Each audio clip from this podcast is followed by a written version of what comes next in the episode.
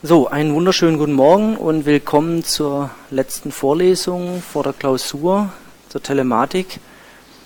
Ich war beim letzten Mal so ein bisschen eingetaucht in die generelle Fragestellung, was können wir denn machen, wenn unser Netz im Normalfall mit Best Effort Daten überträgt. wir haben irgendwie IP als Protokoll, das ist äh, unzuverlässig, arbeitet nach dem Best Effort Prinzip. Und da hatte ich gesagt, so eine Variante wäre, ähm, wir werfen einfach Bandbreite auf das Problem. Nur Bandbreite draufwerfen, das heißt also mehr Glasfaser. Das ist eine Sache. Ähm, man könnte natürlich jetzt auch, wie ich jetzt gleich zeigen werde, als zweites das Netz eigentlich lassen, aber sozusagen die Objekte, die ich anfrage, näher an die Klienten ranbringen näher ranbringen. Das heißt, ich versuche die Verzögerung oder vielleicht auch Übertragungswiederholung etc. schneller zu machen. Verzögerung kleiner, Übertragungswiederholung schneller zu machen. wir werden dann heute noch Varianten kennenlernen, die sagen, nee, wir müssen wirklich Dienstgüte einführen.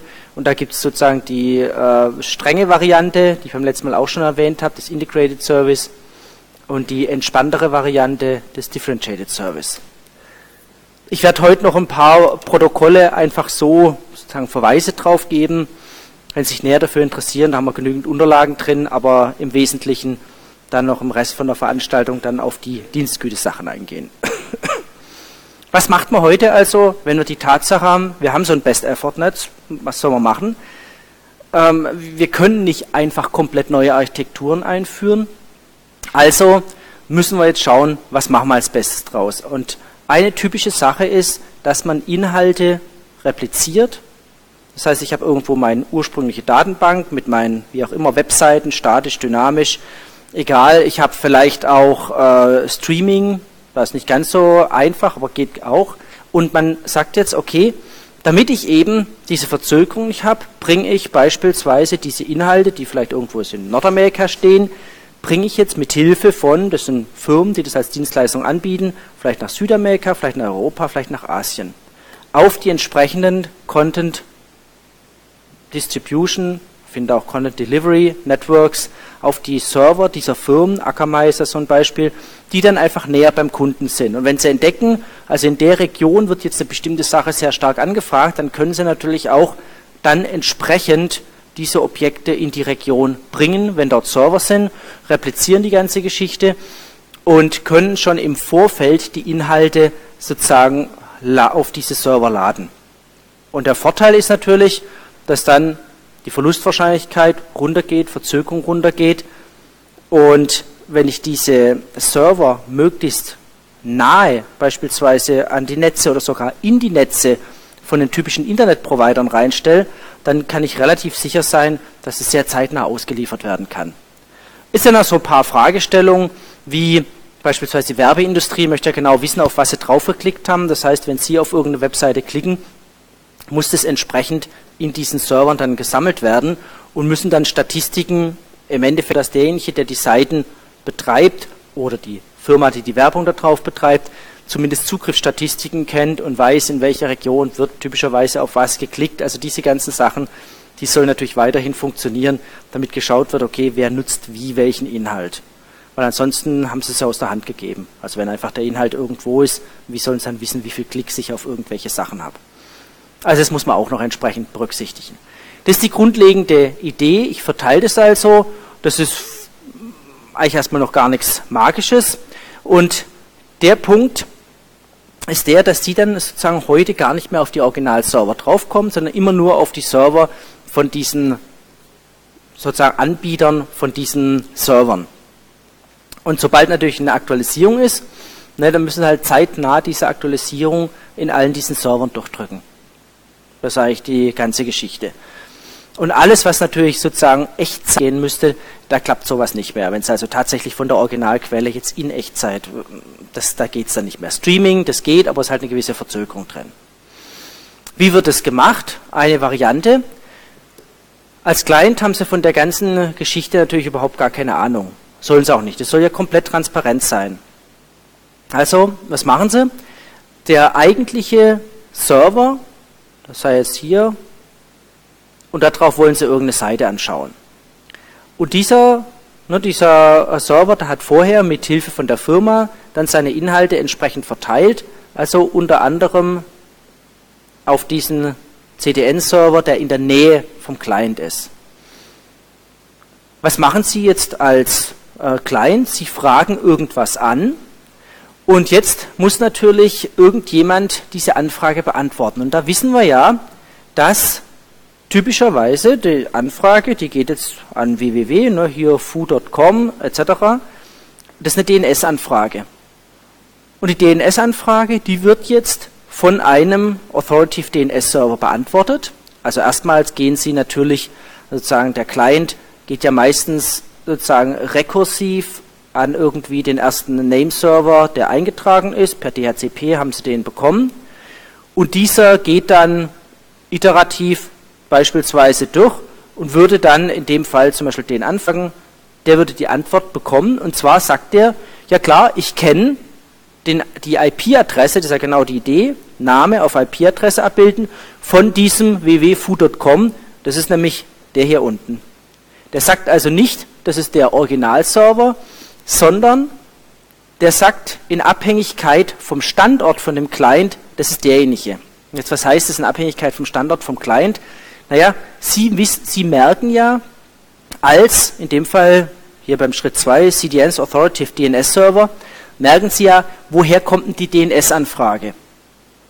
Und dann sagen Sie sich, naja, ähm, typischerweise, Sie haben, wenn Sie ja zu Hause DSL-Anschluss sowas haben, dann haben Sie irgendeinen DNS-Server, der sitzt bei Ihnen im Provider-Netz drin und der, der ist in einer, in einer gewissen Region. Also wenn Sie hier eben sind, dann ist typischerweise auch von Ihrem Provider der DNS-Server in der Nähe, damit Sie relativ schnell eine Antwort bekommen.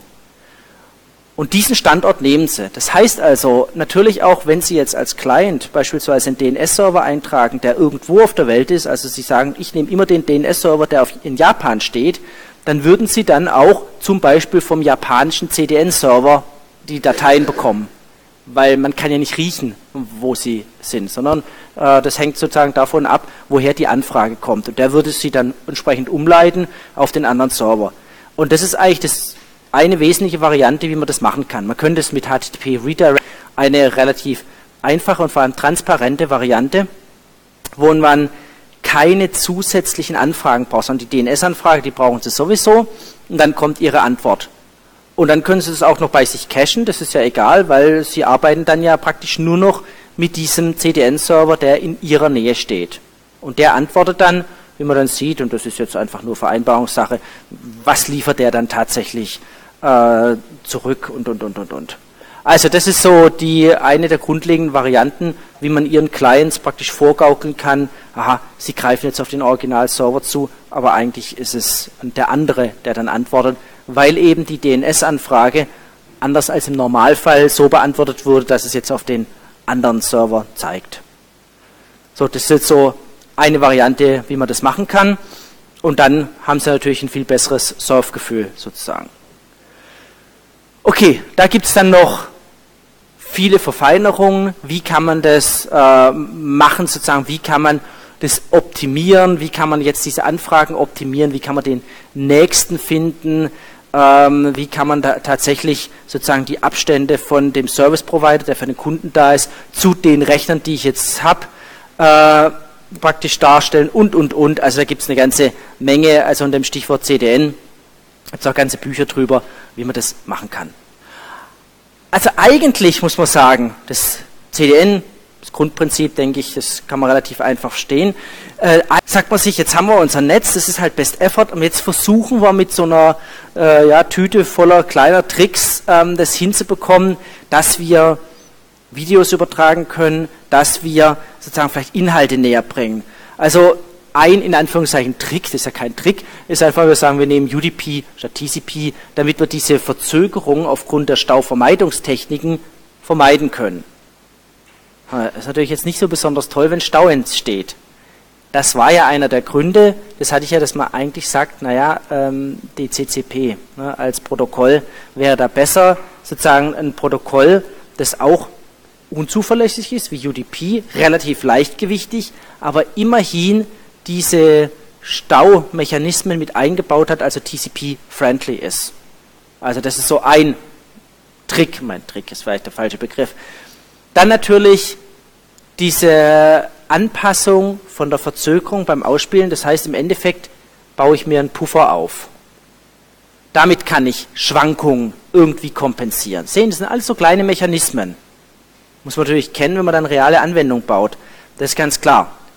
Wir können natürlich anfangen, die Inhalte anzupassen. Je nach Datenrate, die ich habe, je nach Endgerät, die ich habe, könnte ich ja sagen, das sind nur, was weiß ich, 640 mal 480 oder das sind 1080p in Full HD. Also Video kann ich ja ganz unterschiedlich codieren. Kann das entsprechend vor, ich kann das dynamisch entsprechend anpassen. Ich kann natürlich jetzt versuchen, Fehler herauszubügeln mit Vorwärtsfehlerkorrektur. Da gibt es also verschiedene Varianten, also diese X-Oder-Variante, die kann man sich ja immer noch ganz einfach merken. Interleaving, das heißt, dass man Teile der Inhalte sozusagen vertauscht mit anderen Teilen in diesem Datenstrom, so dass wenn ein Burst-Error kommt, die Chance groß ist, dass ich irgendwo noch Teile finde, wo ich dann wieder meinen Gesamtdatenstrom zusammensetzen kann. Oder natürlich, falls es klappt, von der Zeit her, ich kann Übertragungswiederholung machen. Das sind alles so kleine Tricks. Und zum Schluss, wie gerade eben gezeigt, ich kann CDN machen, wo ich einfach nur sage, naja, bringe ich mal die Inhalte näher an die Clients ran, dann ähm, ist sozusagen die Wahrscheinlichkeit des Verlusts kleiner und dann ist auch die Verzögerung auf jeden Fall niedriger. Das ist so ganz grob. Das sehen Sie, das sind einfach so ein paar kleine ähm, Tricks. Aber im Endeffekt, im Endeffekt bleibt alles immer noch Best Effort. Ne? Also da können wir nichts dran drehen. Weil nun mal unser IP als wesentliches Protokoll, Sie erinnern sich an dieses Sanduhrenmodell, das ist nun mal äh, im Endeffekt, da laufen alle Sachen drüber. Egal, ob Sie da jetzt dann äh, die Klassiker TCP-UDP haben oder eben dann die neueren DCCP. Ähm, das sind, das ist egal, die müssen im Endeffekt über das IP gehen. Übrigens am, am Rande nur, falls sich wundern, so ob das irgendwelche exotischen Protokolle sind, das SCTP ist in allen Handys drin, beispielsweise die LTE können. Also diese LTE-Mobilfunktechnik nutzt unter anderem SCTP. Das heißt, die werden eingesetzt, da, daher kommen sie ja, ich hatte Ihnen ja mal gesagt, das war so ein Protokoll für die Signalisierung. Also sie werden genutzt. Gut, aber Sie sehen, IP ist trotzdem drin, Best Effort. Jetzt hat man im Laufe der Zeit noch weitere Protokolle entwickelt, weitere Multimedia-Architekturen, die drehen natürlich alle nichts daran, dass der Kern selber Best Effort ist.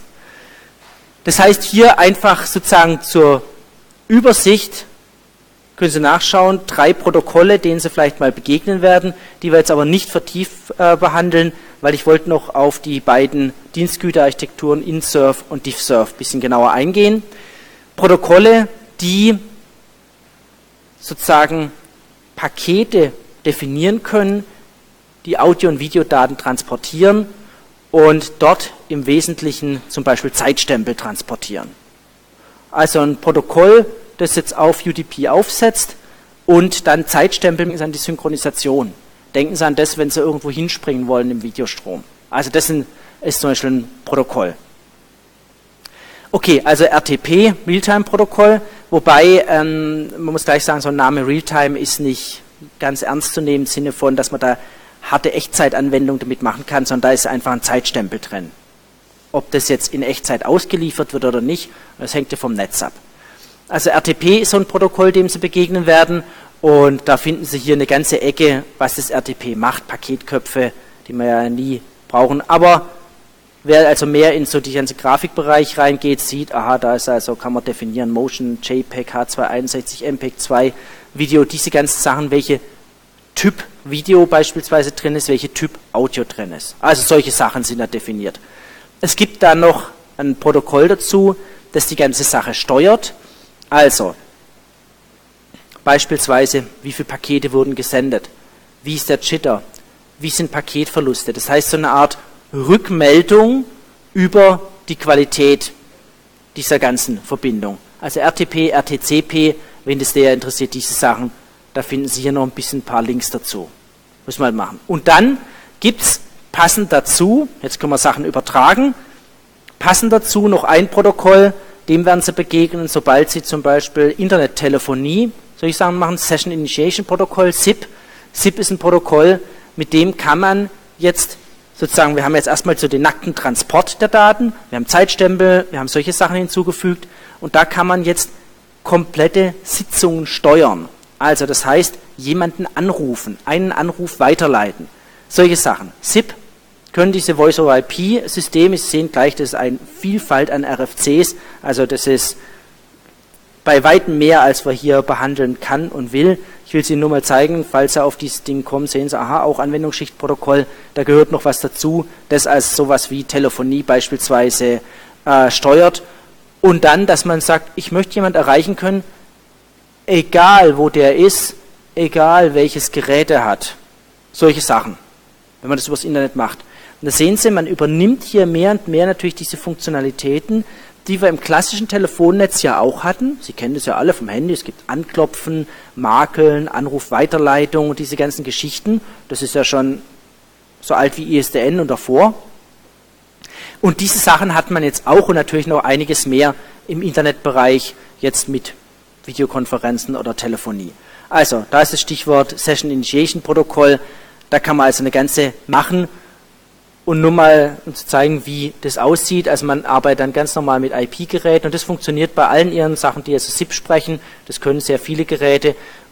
Da gibt es dann gewisse Nachrichtenformate. Sie laden jemand ein und da sehen Sie schon anhand der Adresse, aha, das sieht jetzt doch sehr nach Internet aus. Das sieht jetzt eher wie so eine Art ne, E-Mail-Adresse aus. Und dann gibt es gewisse Ports, die werden geöffnet. Man vereinigt sich auf, welche Audiokodierung man hat und, und, und, und, und. Und das alles wieder schön ne, im Klartext, diese ganzen Nachrichten, die übertragen werden, bis dann tatsächlich die Verbindung aufgemacht wird und die eigentliche kodierte Sprache übertragen wird. Also da finden Sie einige Beispiele. Wie gesagt, wir machen mit den Dienstgüte Sachen weiter. Also über Codex kann man sich austauschen und, und, und. Okay, SIP-Proxys, diese ganzen Geschichte. Es gibt ein Alternativsystem H323 von der äh, ISO, auch da hat man einige in der Sachen drin. Tick leistungsfähiger, was manche Sachen angeht, aber gehen wir nicht tiefer darauf ein. Protokolle könnte man nämlich noch endlos Sachen machen, sondern mir ging es jetzt darum zu sagen, wir haben angefangen bei diesem Kapitel Multimedia mit dem, dass wir sagen, wir haben einfach nur das Internet, das hat einfach nur Best Effort, wie können wir es besser machen? Ich hatte Ihnen so ein paar Tricks vorgestellt, nur Verweise auf ein paar Protokolle, aber jetzt die Hauptsache. Und das ist so seit Mitte der 90er war das die Fragestellung von ganz vielen Arbeiten, können wir denn nicht unser Internet als solches hm, leistungsfähiger machen im Hinblick auf Multimedia-Unterstützung? Weil diese ganzen Protokolle obendrauf, die ändern ja nichts dran, dass wir IP da unten drunter haben. Und sie können natürlich im Fall von einem Ressourcenengpass nur dann was ändern, wenn sie irgendwelche Pakete bevorzugen und damit natürlich auch automatisch andere Pakete benachteiligen. In einem rein Best-Effort-System, ja, pff, das ist halt Zufall. Ich meine, wenn Sie irgendwo einen Stau haben, jeder wird gleich behandelt, dann wissen Sie ja nicht, ähm, kommt das Audiopaket schneller oder schnell genug durch oder verklemmt halt die E-Mail oder der was auch immer Übertragung äh, den Flaschenhals und dann kommt das Audio eben nicht durch. Das heißt, wenn Sie Qualität erzeugen wollen, ne, Beispiel Notarztwagen in der Straße, dann brauchen Sie irgendwelche unterschiedliche Behandlung der Daten. Das klappt nicht anders. Wenn es natürlich keinen Stau gibt, deswegen Bandbreite draufwerfen aufs Problem, dann ist egal. Dann bräuchte auch kein Notarzt ein Blaulicht, weil wenn die Straße immer frei wäre, jede Kreuzung frei wäre, warum? Dann rasen sie einfach durch. Könnte jeder durchrasen. Klar, nachts, wenn alle Straßen leer sind, brauchen Sie keine unterschiedliche Dienstgüte, dann fahren Sie einfach durch, brauchen Sie kein Blaulicht. Problem ist halt, im Normalfall haben Sie irgendwo mal Stau. Deswegen braucht man unterschiedliche Klassen von ja, der, sagen wir, der Behandlung von irgendwelchen Daten. Also bisher habe ich ja im Wesentlichen gesagt, naja, wie können wir das Beste aus dem Best Effort rausholen? Und jetzt müssen wir sagen, wenn wir das wollen, also es gibt auch Leute, die sagen, nee, wollen wir alles gar nicht. Also wir lassen es bei Best Effort, das sollen die Anwendungen regeln. Gibt es auch Vertreter davon. Aber wenn man sagt, nee, wir wollen in Stausituationen irgendjemand besser behandeln, und dann müssen wir natürlich unterschiedliche Klassen unterschiedlich behandeln. Klar. Und die Frage ist natürlich jetzt, wie feingranular mache ich das? Also behandle ich, das ist so der typische Telco-Ansatz, und früher behandle ich jede Verbindung individuell und sage, diese Verbindung hat garantierte 2 Megabit pro Sekunde fertig. Egal was drumherum ist. Und dieses Telefongespräch hat garantierte 64 Kilobit pro Sekunde. Das ist ja ISDN. Garantierte Qualität, knallhart pro Verbindung. Oder sage ich, naja, ich werfe mal die ganzen Telefongespräche in den Topf rein, die ganzen wichtigen Videoverbindungen in den Topf und das ganze Unwichtige in den Topf rein. Also viel größere Granularität. Das wäre ja auch was. Und das wäre dann so der Ansatz, den man so was weiß ich im Flugzeug oder in der Bahn hat. Da gibt es halt die erste Klasse und es gibt die zweite Klasse. Aber innerhalb der zweiten Klasse wird jetzt nicht nochmal garantiert, wer als erster am Ausgang ist, sondern da ist dann wieder alles mehr oder weniger gleich. Das hatte man historisch schon in IPv4 drin, da gab es die Type of Service Bits, die teilweise ausgewertet wurden, aber nicht von allen Implementierungen gleichermaßen nie so richtig im Einsatz waren. Also hat man nicht so richtig genutzt. Okay, wenn man jetzt hergeht und sagt, ich habe unterschiedliche Qualitäten, dann heißt es aber auch, dass natürlich hier in so einem Router, wenn ich jetzt davon ausgehe, in der Mitte hätten wir unseren Flaschenhals hier, das wäre unser Flaschenhals, äh, muss ich hier in dem Router im Ausgang vielleicht auch unterschiedliche Puffer haben. Wo ich dann sage, hier gibt es den First Class und den Second Class Puffer. Und erst wenn der First Class Puffer leer ist, dann leere ich zum Beispiel den Second Class Puffer. Oder ich widme 60% der Zeit dem First Class Puffer und 40% dem Second Class Puffer. Also irgendwie muss ich natürlich jetzt auch in den Routern eine Unterstützung einbauen, weil sonst bringt das nichts. Sonst können sich die Hosts am Rande natürlich austoben, wie sie wollen, wenn sie Router nicht unterstützen. Und daran sehen Sie, das ist natürlich einer der Schwachpunkte bei allen Systemen, ähm, sie müssen dann in der Infrastruktur zumindest eine gewisse Unterstützung reinbringen, sonst klappt es nicht. Okay, also das heißt, wenn Sie übertragen Ihre unterschiedlichen Qualitäten und Sie teilen sich den Link, dann ist es so, wenn also der eine zum Beispiel telefoniert, das wäre der obere, sehen Sie, der telefoniert hier einfach, der in blau, und der andere möchte einfach nur irgendeine Datei übertragen, dann kann natürlich diese Dateiübertragung alles verstopfen. Und zwar hier auf dem Flaschenhals, ganz konkret im Router-Interface, wenn ich nur eine Warteschlange habe, die jetzt da rausgeht. Und Sie möchten jetzt vielleicht eine Priorität fürs Audio geben. So wird es ja gemacht. Das brauchen Sie zu Hause, wenn Sie einen DSL-Router haben und Sie haben ein Voice-over-IP-System, das machen ja viele Anbieter, äh, dann muss natürlich diese IP-Pakete müssen als erstes durchgehen, egal wie stark Sie surfen. Wenn Sie hier ein Netz haben, wo alles Mögliche drüber geht, wollen Sie nicht, dass ein Backup, die brauchen ja die wirklich die Datenrate, dass ein Backup das Telefonsystem zusammenbrechen lässt. Also auch hier wird ja unser Telefonnetz, das ein Voice-over-IP-System ist, getrennt von zum Beispiel einem Backup von irgendwelchen Daten. Damit die Router das aber merken, brauchen sie eine Markierung. Wie soll der Router das ansonsten merken? Denn da kommt ein IP-Paket an. Da kommt ja einfach nur ein IP-Paket an. Was anderes ist ja nicht. Und Sie brauchen jetzt irgendeine Art der Markierung. Das war ja ursprünglich auch dieses Type of Service Feld. Also irgendwie müssen Sie es erkennen. Das wäre äh, anhand von welcher Markierung auch immer. So. Wie kann man jetzt das sicherstellen, dass es funktioniert? Naja, man braucht hier relativ ja, einige Mechanismen. Wir hatten das schon mal kennengelernt. Als wir uns da beim Thema ATM waren, hatte ich Ihnen gesagt, naja, ATM ist so ein System, da können Sie Dienstgüte garantieren, da können Sie Datenraten, solche Sachen garantieren, aber man muss aufpassen, dass Fug treibt und zwar schon am Netzeingang, also irgendwo zwischen meiner Datenquelle und, wenn man jetzt annimmt, das wäre unser großes Netz hier, irgendwo muss ich anfangen, und sagen, okay, was willst du? Aha, so und so viel Bit pro Sekunde für deinen Verkehr. Dann passe ich auch darauf auf, dass du nicht mehr machst, dass du dich nicht falsch verhältst. Und da hat man das ja kennengelernt, Leaky Bucket, äh, Token Bucket und diese Mechanismen, wie man Pakete markieren kann, die sich zum Beispiel falsch verhalten oder markieren kann, die sich richtig verhalten oder zur Not auch Pakete verwerfen kann, falls nämlich irgendeiner es übertreibt. Weil sonst klappt die ganze Sache nicht mehr. Wenn Sie also intern im Netz Ressourcen reserviert haben Und Sie wissen ganz genau, in meinem Restaurant heute Abend kommen zehn VIP-Gäste und jetzt kommt der elfte und Sie haben einfach nur zehn Plätze, dann haben Sie ein Problem, dürfen Sie nicht reinlassen an der Tür, weil ansonsten kriegen die zehn drin die Krise, weil sie sagen, wir wollen eigentlich unseren Platz haben. Und so ist es ja hier auch, ist ja nichts anderes. Da sagen, nö, kommst hier nicht rein ins Netz, das geht jetzt nicht, weil eben schon genügend drin sind. So, muss man sozusagen das Netz davor schützen und man muss natürlich dann diese Klassen voneinander trennen. Wenn einer für den VIP-Verkehr zahlt, dann möchte er nicht, dass die Masse ihn stört. Das kennt man im Zug, das kennt man im Restaurant, das ist halt hier im Netz dann genauso. Deswegen zahlt man dann auch mehr im Vergleich zum Beispiel für einen garantierten Audioverkehr im Vergleich zu dem, dass man einfach sagt, wir machen halt Internettelefonie und wenn es geht, geht's und wenn es nicht geht, geht's halt nicht. Mag ja auch begründet sein, dass, man, dass einem das egal ist. Aber wenn Sie was Wichtiges haben von einer gewissen Qualität, dann müssen Sie darauf aufpassen, dass die verschiedenen Dienstgüten entsprechend die Pakete voneinander getrennt sind. Wie man das macht, wird man noch sehen.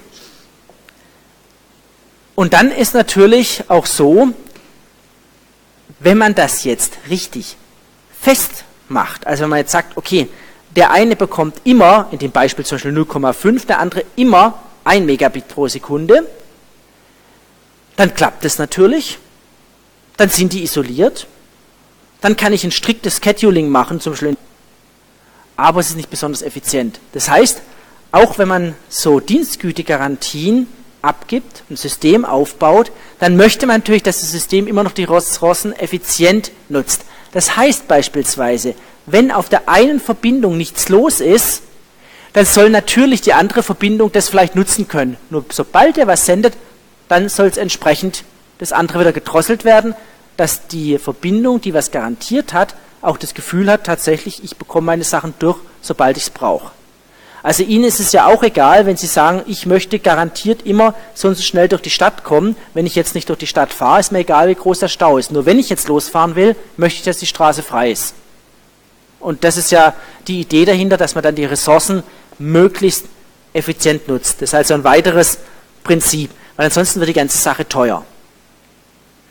Okay, wie kann man das jetzt machen? Was braucht man dazu? Naja, ein Teil kennen Sie schon. Also was klar ist, wir müssen auf Scheduling achten. Das hatte ich auch schon mal erwähnt, diese Scheduling-Mechanismen, das kennen Sie aus ganz anderen Veranstaltungen, also Betriebssystem zum Beispiel macht ja auch nichts anderes als ein Scheduling von irgendwelchen Prozessen. Wenn wir ganz einfach nur ein First-in, First-out machen, dann wächst uns unser Puffer irgendwann an. Und wenn man dann sagt, ich habe also eine maximale Puffergröße, dann ist das Normale, wenn der Puffer anwächst, sogenanntes Tail Drop. Das heißt, mein Pufferbereich ist voll, jetzt komme ich an, der ist voll, Pech. Dann würden Sie dieses IP-Paket, stellen Sie vor, das ist also ein Router, das ist der Ausgang, würden Sie dieses IP-Paket verwerfen. Mehr zu diesen ganzen Sachen dann beim Kollegen Günnisch in seiner Vorlesung, wenn es um Simulation geht, da kommt dann viel mehr über solche Sachen, Puffer, Warteschlangen etc. Hier nur mal das Grundprinzip. Da hatte ich ja auch schon gesagt, das ist ja vielleicht nicht das Sinnvollste, wenn mich genau das ankommende Paket das Wichtige ist, nämlich das Audiopaket, im Vergleich zu dieser Masse von FTP-Paketen, dann wäre es sinnvoller, die FTP-Pakete praktisch rauszuwerfen und sagen, interessiert mich nicht, ich setze sowieso ein TCP drunter und wird ja wiederholt. Das Audiopaket muss durch. Also ist vielleicht auch nicht schlecht, wenn man eine Art Priorität hat. Also irgendwelche Prioritäten einbaut und sagt, das ist also das Wesentliche. Jetzt kann es natürlich sein, wenn man jetzt eine Priorität macht, dass dann vielleicht gewisse Datenströme komplett absterben. Und so kann man jetzt auch sagen, naja, man macht so eine Art Zufallsprinzip, wo man verhältnismäßig mehr von dem einen wegwirft als von dem anderen. Auch sowas ist eine Möglichkeit. Also da gibt es ganz, ganz unterschiedliche Varianten, wie man das machen kann und wie man sozusagen diese ganzen unterschiedlichen Ankünfte der Pakete dann in seinen Puffer reinfüllt. FIFO ist ja nur eine Variante und es gibt ja noch andere äh, praktisch Disziplinen, wie man was ausliefert als First in, First out und wie man dann im Fall vom Stau auch einzelne Pakete verwerfen kann. Also Scheduling ist eine wichtige Geschichte und es passiert in jedem Router. Und wenn Sie mal ein technische Doku nachlesen von den Router, sehen Sie, welche unterschiedlichen Möglichkeiten die Router haben und wie die auf solche Prioritäten eingehen. Ich habe noch nicht gesagt, wo die Prioritäten stehen und was man damit macht. Soweit, das habe ich noch nicht gesagt, kommt noch. Also Scheduling ist eine Sache. Und da sehen Sie natürlich, FIFO, eine Sache, Sie können, wie ich vorhin schon angedeutet, auch einfach nur zwei Warteschlangen machen. So, das, was weiß ich, das übliche, ne, irgendwie, es gibt den roten Teppich für die VIPs und die gehen halt mal kurz rein und die ganze andere Menge muss in einer langen Schlange irgendwo warten. Und nur wenn eben noch Platz ist, dann wird auch noch was von der restlichen Menge irgendwo reingelassen und genau das gleiche können Router genauso machen. Also das heißt, solange High-Priority-Verkehr da ist, wird erstmal der abgearbeitet. Und dann hängt es natürlich davon ab, wie viel High Priority Sie in Ihr Netz überhaupt reinlassen, ob dieser High Priority Verkehr den Rest so dominiert, dass der Rest weg ist. Deswegen müssen Sie an der Netzeingangsseite eine Kontrolle haben, die sagt, es dürfen gar nicht so viel rein, dass hinterher gar kein Low Priority kommt. Oder dass ich so viel High Priority drin habe, äh, dass diese Warte, dass dieser Puffer sich wieder auffüllt. Da muss man natürlich aufpassen, das ist klar. Also wenn die Summe der eingehenden High Priority Verkehre mehr ist als das, was rausgehen kann, klar, klappt hier, klappt das natürlich nicht. Okay, also Sie können hier verschiedene Klasse haben. Naja, und woran merken Sie das? Also eins könnte natürlich eine Information im Kopf sein, die werden wir noch sehen. Man könnte natürlich auch sagen, gewisse Portnummern. Ich kann gewisse Protokolle, also beispielsweise ganz einfache Geschichte ist, UDP hat immer niedrigere äh, Priorität als TCP. Könnten Sie machen. Wäre natürlich für Audio dann auch nicht so schön, weil das ja Audio ne, über UDP geht. Aber eine Variante. Round-Robin-Verfahren und, und, und, und. Also die Sachen, wir hatten das glaube ich in, ja genau in T3, hatten wir das bei Betriebssystem-Sachen, hatten wir ja auch die verschiedenen Scattering-Verfahren. Wie kann man das machen? Man kann also verschiedene sozusagen Warteschlangen im Round-Robin-Verfahren durchgehen. Man kann das jetzt kombinieren mit verschiedenen Prioritäten. Das ist ganz klar. Also da kann man sehr viel machen. Weighted Fair Queuing, das heißt, ich kann äh, Gewichte den Warteschlangen zuordnen. Auch hier wieder nur, das sind Hinweise darauf, mehr dann in anderen Vorlesungen, was man mitmachen kann. Man kann dann berechnen, wie hoch ist dann der Durchsatz unter der und der äh, Situation, etc. Also da kann man sehr viel machen.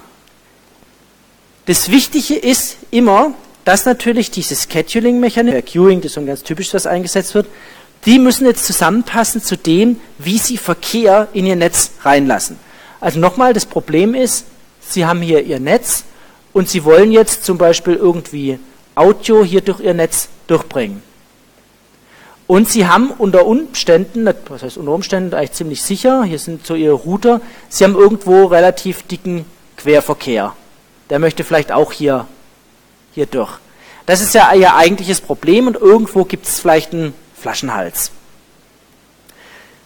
Jetzt müssen Sie Scheduling-Mechanismen, die setzen also in diesen Routern ein, dass man sagt, aha, in dem Router muss ich die Unterscheidung machen, aber ich muss aufpassen, ich darf jetzt auch nicht zu viel von der hohen Priorität, dann im Audio zum Beispiel reingeben, damit nicht das alles wieder verstopft. Also muss man den Verkehr begrenzen. Das ist wesentlich. Also zum Beispiel eine durchschnittliche Datenrate. Das ist so eine ganz typische Sache, dass man sagt, also im Schnitt dürfen nicht mehr als so und so viel Bit pro Sekunde rein. Warum ist das sinnvoll? Naja, wenn es mal kurz übertreibt, muss es ja wieder irgendwann wieder weniger werden und das fange ich dann mit dem Puffer auf. Naja, also muss man natürlich aufpassen, in welchem Bereich soll der Mittelwert gelten, denn Sie können natürlich jetzt 100 Pakete in einer Sekunde schicken oder einfach 6000 Pakete in einer Minute. Äh, ja, das ist alles der gleiche, gleiche Durchschnitt. Sie können auch, kann man sich ja vorstellen, so einen Riesenstoß mal ankommen lassen, dann ist der Puffer zu voll. Na, der Puffer hätte gereicht, wären die Pakete verteilt über drei Tage gekommen, dann hätte er gereicht.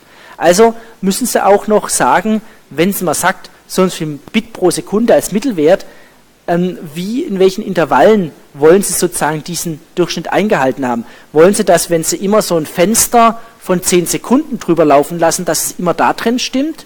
Oder soll es in einem Fenster von einer Stunde sozusagen stimmen? Dann kann ich natürlich ganz andere Bursts erlauben. Deswegen legt man zusätzlich zu dieser durchschnittlichen Rate auch immer, sieht hier unten die Burst Size fest, also wie viele Pakete können sozusagen maximal ohne jegliche Pause als ein Schwall, als ein Stoß von Daten ankommen. Und diese Burst Size, danach muss ich natürlich meine Puffer auch ausrichten. Das müssen sie auffangen können. Und dann wird natürlich oftmals auch die Spitzendatenrate begrenzt, dass man sagt, okay, maximal so und so viele Pakete dürfen in dem der äh, Zeit überhaupt kommen, innerhalb von einer gewissen kurzen Zeit. Äh, das heißt, auch danach muss man dann entsprechend die Puffer ausrichten, was könnte maximal mal reingefüllt werden. Also kann Burst kommen, der Burst an sich sagt noch nichts über die Datenrate, sondern sagt nur, wie viele Pakete ohne Pause können kommen und die Spitzendatenrate beschränkt es dann nach oben.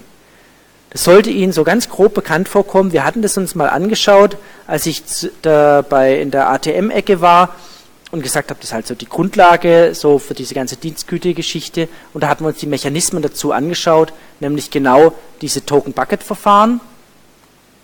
Leaky Bucket, Token Bucket sollte noch so ganz grob im Hinterkopf sein, wo ich Ihnen gesagt habe, naja, es kommen Pakete an. Wenn man das jetzt beispielsweise mit Paketen macht, ATM-Zellen war es bei ATM, das historisch kommt da einige der Sachen her.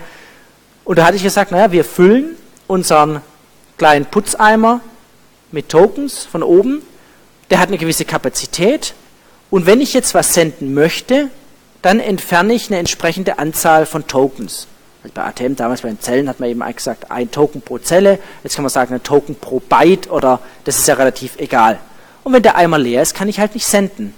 Und das ist ein klassischer Mechanismus, mit dem ich meinen Verkehr formen kann mit dem ich aber auch meinen Verkehr überwachen kann und sagen kann, naja, wer sich nicht so verhält, der wird halt äh, entsprechend, geht nach unten raus, also sozusagen wird irgendwie markiert. Also ich kann Hochpriorenverkehr reinlassen und nur wenn ich Tokens da habe, dann bleibt er auch Hochprior und wenn nicht, dann wird er irgendwie markiert und kriegt niedrige Priorität und geht ins Netz rein, wenn es denn noch geht. Und wenn das Netz noch Kapazitäten hat, kannst du es weiterleiten. Wenn es keine Kapazitäten hat, dann verwirft sie Sachen einfach. Das ist so eine ganz typische Sache, was man als Mechanismus erstmal braucht. Wir sind noch nicht bei Dienstgüterarchitekturen. Diesen Mechanismus, den hatten wir ja schon mal kennengelernt. Also solche äh, Buckets und dann kann man berechnen, okay, wie groß ist sozusagen die Burst Size. Naja, das ist sozusagen praktisch das Volumen von dem Eimer plus, während Sie den Burst senden, wie viele Tokens tröpfeln noch nach. Also ein bisschen mehr als sozusagen das Volumen von dem Eimer, das wäre die Burst Size. Ihre äh, Average, also durchschnittliche Datenrate, das ist genau die Füllrate von dem Eimer. Das ist also die durchschnittliche Datenrate. Die Spitzenrate begrenzt, braucht man nochmal so eine Stufe mit einem Eimer mit dem Inhalt 1, bei dem eben die Tokens mit der Spitzendatenrate reintröpfeln. Das hatte ich ja damals aufgezeigt.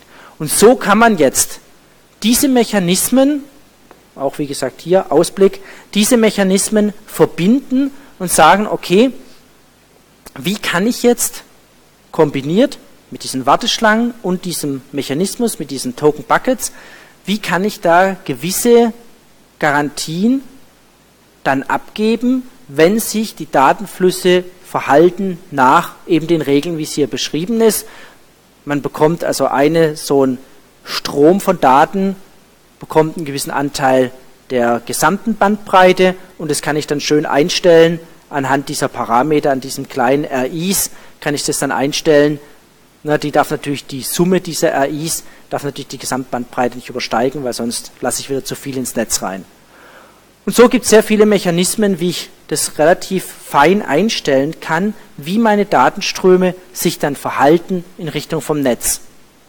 Aber wir wollten ja eigentlich auf die Dienstgüteunterstützung. Das hat ja jetzt eigentlich noch nichts mit der Übertragung zu tun. Das sind Mechanismen, die sind am Rande, das geht genauso, es gilt auch für Betriebssysteme, es gilt eigentlich für alle Arten von Mechanismen, wo sie Ressourcen nach bestimmten Kriterien zuteilen. Das ist jetzt nichts Exklusives für Netzwerken.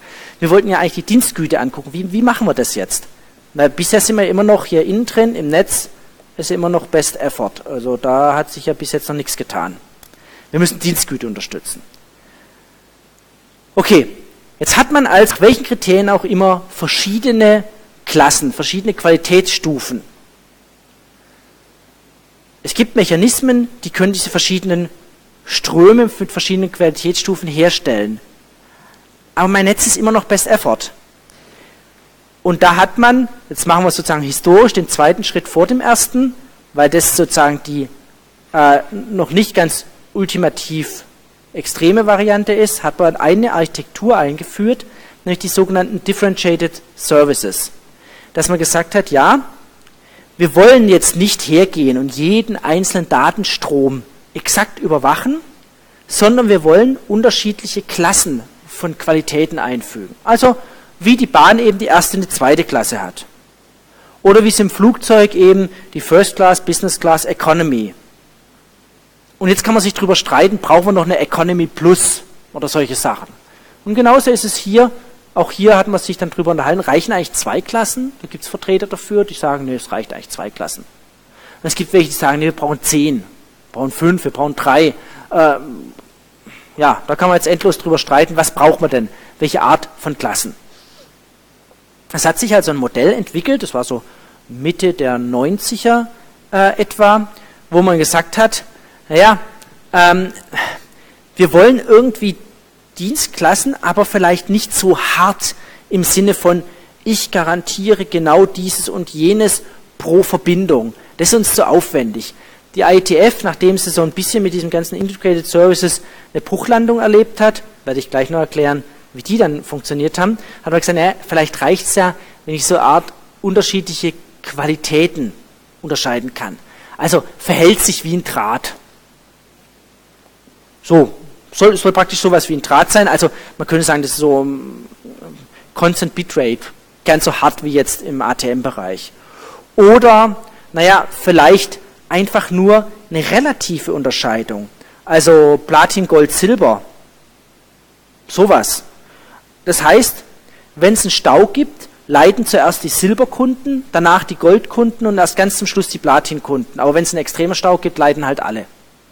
Aber ich habe immerhin sozusagen einen Unterschied. Das kann man machen. Wie das dann realisiert wird, gleich mehr. Und man hat auch dann gesagt, also diese ganze Komplexität, dass wir hart Dienstgüte überwachen pro Verbindung, das ist uns zu aufwendig. Das, das können wir nicht. Das heißt, im Netz soll die Sache möglichst einfach sein. Ganz, ganz einfach im Netz. Und das, was komplizierter ist, nämlich vielleicht die Verkehrsformung, die ganze Markiererei, also relativ komplex, ist ja nicht sehr komplex, relativ komplex, die soll bitte immer am Rand vom Netz sein. Also das ist so die klassische alte Entwurfsphilosophie im Internet, dass man sagt, die Intelligenz sitzt außerhalb vom Netz, das Netz selber ist relativ gesehen dumm. Okay, also es soll skalierbar sein. Und man hat auch sehr schnell gemerkt, wenn ich jetzt also hier irgendwie meinen Router habe und jetzt über die Verbindung, jetzt mal gedacht, virtuell sehr viele, also über ein Kabel sehr viele Verbindungen gehen, das können ja zigtausend sein. Bei Backbone-Router könnte es ja zig Zehntausende sein. Und ich muss pro Verbindung mir einen Zustand merken, dann wird es sehr schnell aufwendig. Im Telekommunikationsbereich machen das natürlich die Switches, aber da ist es halt einfach Sprachübertragung und das war's. Aber wenn ich jetzt der Router hergehen muss, muss ich dann merken, aha, mittlere Datenrate, äh, Pixel Rate, dies und jenes, das Ganze noch überwachen und, und, und. Und ich auch dem Router signalisieren muss, Achtung, jetzt kommt hier eine neue Verbindung, die hat vielleicht ein bisschen ein anderes Verhältnis oder die Verbindung, die braucht jetzt doch ein bisschen mehr. Solche Sachen.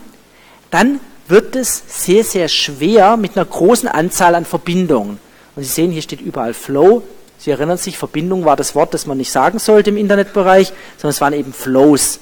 Flows, was war nochmal der Unterschied? Bei Verbindungen hat man gesagt, da wird ein harter Zustand in den Routern praktisch programmiert. Verbindungsaufbau, Zustand wird gespeichert, Verbindungsabbau. Flows haben nur sogenannte Soft States, das heißt, man hat die Verbindung, hat den Flow aufgebaut und solange der fließt, hat man sich was gemerkt. Wenn nichts mehr fließt, hat sich der Zustand sozusagen selber aufgelöst, war er weg. Also das ist natürlich ähm, aufwendig. Das hat man auch schnell gemerkt. Das war dann diese Integrated Service Architektur, hat man schnell gemerkt. Oh, ist aber aufwendig. Hm. Man hat auch gesagt, naja, wir wollen bei einem Differentiated Service gar nicht feste Dienstklassen sozusagen definieren. Diese Klasse garantiert dies und jenes, sondern man wollte erstmal Komponenten definieren, die mich unterstützen beim Aufbau von unterschiedlichen Diensten. Wie sieht sowas aus? Naja, man hat jetzt gesagt, naja, wir haben irgendwo, also irgendwo unser, unser Netz, also das Netz wird ja hier sozusagen definiert durch die Router, die so am Rand sind. Das wäre jetzt zum Beispiel mein Netz und sagt, diese Router, die jetzt am Rand sind, die müssen ein bisschen mehr tun. Also beispielsweise, oder es machen bereits die Hosts. Die müssen nämlich überwachen. Hier müssen die überwachen, ob zum Beispiel die Datenströme, die reingehen, sich konform eines Vertrags verhalten. Also an den Netzgrenzen muss ich gucken, wie viel lasse ich rein. Der Hintergrund ist der, ich kenne meine Kapazität im Netz und sage, wenn ich nur bis zu einer gewissen Menge reinlasse, dann gibt es innen drin kein Problem. Ich kann diese Dienstgüte zum Beispiel unterstützen. Ich kann irgendwas machen. Mit dem Hintergedanken, die Router im Netz, die also im Kern sind, die also nichts mit dem Rand zu tun haben, die werden dann eben nicht mehr auf den einzelnen Datenstrom achten, sondern die werden dann nur noch sagen, das alles ist die Menge an Audiodaten, mit, an sonstigen Best-Effort-Daten.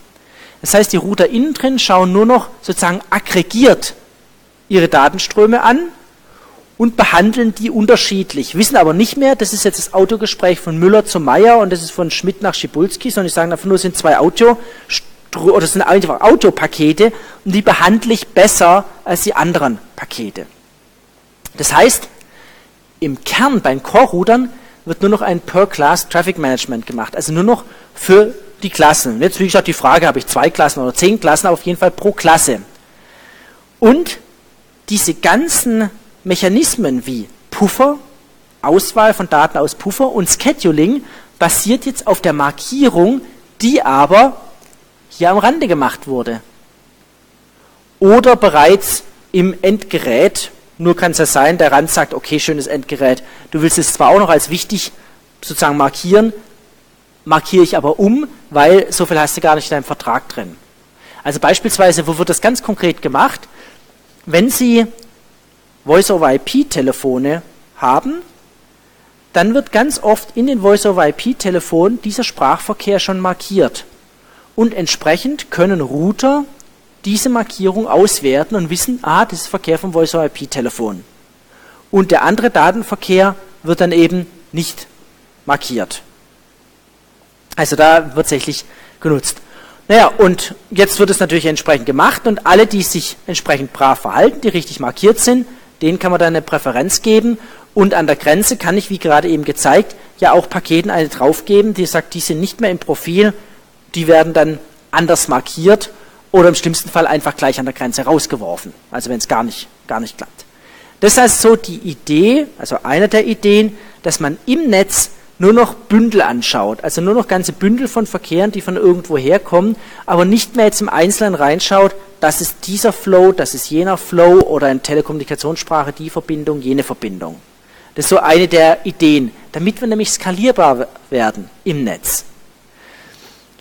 Diese ganzen Geschichten ist klar, dass man nämlich am, äh, sozusagen am Rand aufpassen muss, darf der Verkehr überhaupt rein. Die Elemente, die haben wir schon mal kennengelernt, also Shaper, Dropper, das sind so die Namen dafür, dass man Verkehr formen kann und gegebenenfalls auch irgendwelche Dinge verwerfen kann.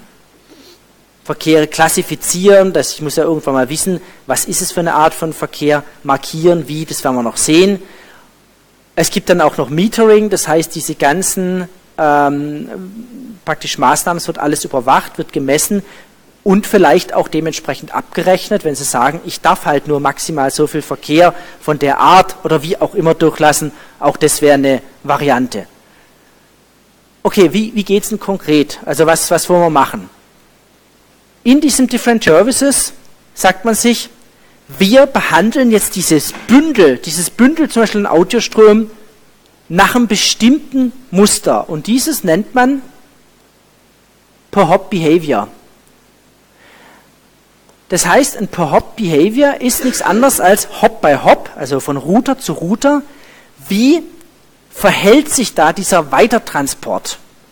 Und in diesem Per-Hop-Behavior sollten sich jetzt diese Klassen unterscheiden. Also das heißt, die Platin-Klasse sollte einen besseren Transport, was auch immer das im Detail heißt, aber eine bessere Weiterleitung erfahren als vielleicht die Silber-Variante. Man definiert Per-Hop-Behavior. Das ist also einer der wesentlichen Begriffe da drin. Und Per-Hop-Behavior resultiert also in einem beobachtbaren unterschiedlichen Leistung bei der Weiterleitung.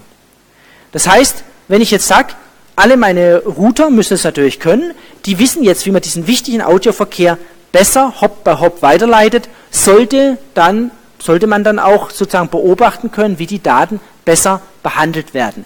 Wie das genau geht, steht nicht im Standard drin. Wir werden sehen, was, welche Mechanismen man da erstmal äh, durch, äh, welche Mechanismen man zur Verfügung hat. Wie kann man das jetzt machen? Beispielsweise, naja, die bessere Klasse A bekommt eben einen bestimmten Prozentsatz des Ausgangs. Und wenn ich halt sage, halt 80 Prozent zum Beispiel, die anderen nur 20 Prozent. Oder ich sage immer, ähm, diese Klasse kommt vor der anderen äh, Klasse. So hat man sich also, wie gesagt, mit der 90er viele Gedanken gemacht und hat verschiedene Per-Hop-Behaviors vorgeschlagen. Da gab es eine ganze Menge. Herauskristallisiert haben sich zwei sogenannte Expedited Forwarding Behavior, EF Behavior und Assured Forwarding. Und davon ist eigentlich das Einzige, das man richtig äh, verstehen kann, das Expedited Forwarding, das, hat, das setzt man dann auch ein. Bei Assured Forwarding, da gehen schon die, die Diskussionen los, was das eigentlich genau und was es im Endeffekt bedeutet. Sie sehen, das sind Sachen, die sind noch nicht so alt, ja, Mitte der 90er, jetzt auch schon wieder ein Weichen, aber da gab es eine Riesendiskussion drum. Also sozusagen, man hat so eine Art Findungsprozess auch in der Wissenschaft gehabt. Na, wie kriegen wir es denn hin? Wie kriegen wir denn eine bessere Dienstgüterunterstützung ins Netz rein? Probieren wir es auf dem Weg? Probieren wir es auf jenen Weg? Ähm, klappt es so? Nee, klappt nicht. Und so kristallisieren sich einfach Lösungen raus. So ist es. Also ist halt in der Wissenschaft immer so. Nicht alles, was man da macht, ist dann irgendwie gleich der Brüller und wird ein Standard und wird überall umgesetzt. Aber Teile davon. Also, was ist jetzt die Idee? Und das Expedited Forwarding, das kann man ganz gut verstehen. Das sagt man einfach, und da sehen Sie, äh, das ist nicht schwer zu verstehen, es gibt reguläre Pakete und weiterleiten. Und diese Expedited Pakete, also die beschleunigten, die werden weitergeleitet in einer Art, dass man eine Datenrate, eine minimale garantieren kann. Wie kann man das jetzt umsetzen im Router? Na, mit zwei Warteschlangen. Wenn ich also garantiere, dass nicht zu viel Expedited Forwarding Verkehr ins Netz reingeht, also ne, die Summe der eingehenden Ströme nicht die Kapazität übersteigt in meinem Router, dann kann der Router garantieren, dass er die Datenrate auch bedienen kann. Also im ganz einfachsten Fall zwei Warteschlangen aufbauen, wo man sagt, der EF-Verkehr kommt da rein und der Best Effort, das wären die regulären, kommen hier rein. Und ich mache nichts anderes, als dass ich schaue, solange in der Expedited Forwarding Warteschlange was drin ist, bediene ich die. Und der Rest bekommt eben der Best Effort. Wenn ich jetzt noch dafür sorge, dass ich nicht zu viel Expedited Forwarding Verkehr habe, stellen Sie sich vor, auf der Straße fahren nur noch Notarztwagen mit Blaulicht, äh, dann kommt auch noch genügend von Best Effort durch. Das heißt, diese Mechanismen müssen jetzt auch in allen Routern implementiert sein. Das heißt, so eine Architektur kriegen sie natürlich ohne die Routerhersteller gar nicht durchgesetzt. Also deswegen Cisco etc., die waren ja da auch dabei und haben das mit vorangetrieben, die ganze Geschichte. Solche Mechanismen sind drin, sonst könnten sie nämlich nicht unterschiedliche Verkehre voneinander unterscheiden. Das geht ja sonst gar nicht mit einer gewissen Dienstgüte. Also Expedite paar wenige sein, dafür können sie damit was garantieren und dann gibt es die regulären, das ist dann die große Masse.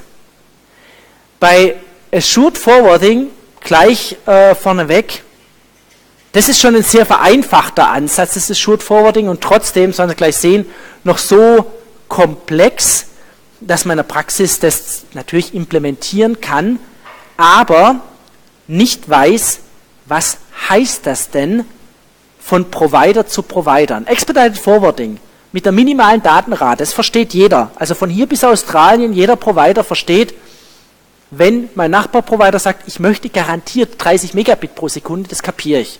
Das ist noch einfach. Assured Forwarding ist so, dass man sagt, wir haben zum Beispiel vier Prioritätsklassen. Wir haben pro Prioritätsklasse drei Verlustwahrscheinlichkeiten. Niedrig, mittel, hoch. Und das gibt zusammen 3 mal 4, 12 unterschiedliche Klassen. Jetzt ist natürlich die Frage, was heißt es, Klasse 3 Verlustwahrscheinlichkeit hoch, ist es besser oder schlechter als Klasse 4 Verlustwahrscheinlichkeit niedrig? Das ist so ein bisschen nicht ganz klar. Ähm, aber im Prinzip, die Priorität, also diese vier sind derzeit definiert, kann euch mehr machen, entscheidet jetzt, wie viel meiner Kapazität bekomme ich beim Router. Also, wenn ein Router hat eine bestimmte Ausgangskapazität, das wäre jetzt meine Gesamtausgangskapazität, dann sage ich, aha, die eine Klasse A bekommt das und die nächste Klasse B bekommt das, etc. Also, wie viel Anteil an der Kapazität bekomme ich? Und wenn jetzt die Last hochgeht, dann verwerfe ich innerhalb der Prioritätsklasse, wenn die Last da hochgeht, verwerfe ich zuerst die mit der niedrigeren Priorität. Also ich sage erstmal, ich habe gewisse Kapazitäten, die teile ich auf auf die Prioritätsklassen und innerhalb der Prioritätsklasse kann es ja auch mal zum Engpass kommen. Dann verwerfe ich die zuerst, die niedrige Priorität haben, dann die mit mittleren, ja und zum Schluss bleiben halt die mit der hohen übrig und wenn das noch höher die Last ist, dann wird auch da sozusagen äh, ne, verworfen. Da hat man gesagt, noch gewisse Fairness-Kriterien, das ist ganz klar. Also das ist äh, auf jeden Fall soll jeder mal noch eine Chance haben, irgendwann was durchzukommen. Wir sehen, da wird es schon ein bisschen komplizierter. Das heißt, Sie haben also verschiedene, kann man sich ja vorstellen, sozusagen äh, eine Priorität, die bedienen Sie dann in Abhängigkeit von dieser Prioritätsklasse, der bestimmte Kapazität. Sie fragen also zum Beispiel 50 Prozent der Zeit fragen Sie die ab, 30 Prozent der Zeit fragen Sie die ab und 20 Prozent der Zeit fragen Sie die ab also in so einem Verfahren. Und innerhalb der Warteschlange haben Sie dann noch verschiedene Low, Medium und High verschiedene Prioritätsstufen. Und wenn es jetzt eng wird, würden Sie zum Beispiel erstmal die Lows wegwerfen. Und danach die Medium, dann die Highs wegwerfen.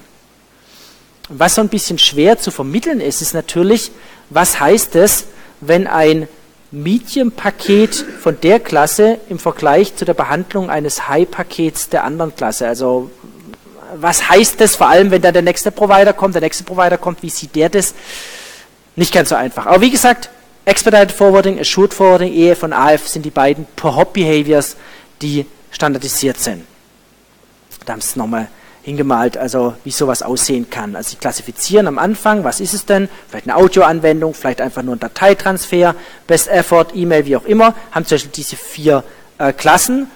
Das geht dann also Sie müssen dann entsprechend schauen, Sie müssen das Paket markieren, das steht ja irgendwo im IP-Paket drin. Wenn irgendjemand außerhalb seines Vertrags sich verhält, also hier werden richtige Verträge gemacht, dann kann natürlich entsprechend schon mal Verkehr weggeworfen werden, das ist ganz klar, also ist so. Und dieses Wegwerfen ist klar, dass man dann irgendwann sagt, das macht man anhand der äh, praktisch Verwurfswahrscheinlichkeit Low, Medium, High dann geht es irgendwann in einen Router rein. Wenn im Verkehr im Netz wieder was passiert, muss im Netz wieder verworfen werden. Okay, und dann gibt es dieses Weighted Fair Queuing. Das ist jetzt erstmal, okay, äh, schön, haben sich wieder ein paar Leute bizarre Konzepte überlegt. Wie kann man das jetzt wirklich umsetzen? Was man einfach umsetzen kann, ist das Markieren. Wie markiere ich meine Pakete? Und da hat man dann auch Mitte der 90er Jahre das IP-Protokoll umdefiniert. IPv4, wissen Sie, ist ja schon uralt, weit über 30 Jahre. Ähm, und da hat man immer mit dem Type of Service gelebt. Und dieses Type of Service Feld hat man gesagt, na, das hat doch sowieso keiner richtig benutzt. Also hat man das umdefiniert, deswegen finden Sie auch in älteren Büchern immer noch dieses TOS, Type of Service, und in allen neuen Büchern steht dann überall Differentiated Services Code Point drin, DSCP. Und dieses DSCP beschreibt jetzt für den Router wie habe ich das Paket zu behandeln, nämlich dieses Per-Hop-Behavior von einem Router zum nächsten. Der kann ja jetzt nichts Komplexes auswerten, sondern der schaut sich einfach nur rein, aha, Dieses Per-Hop-Behavior, also werde ich das so entsprechend weiterleiten. Also Type of Service, zur Erinnerung, hier oben ist dieses Feld drin. Wir haben ja noch viele andere Sachen drin, Total Length und die ganze Mentierei. IPv4 ist das. Bei V6 genauso, Type of Service und das hat man entsprechend äh, früher mal festgelegt gehabt. Da gab es dann bestimmte Felder, die aber nie richtig genutzt wurden. Man hätte die schon für Dienstgüte nutzen können. Manche Implementierungen haben da auch ein paar Sachen genutzt, aber nie konsequent. Und das wurde jetzt umdefiniert und wurde gesagt, nee, das ist mein Differentiated Services Code Point.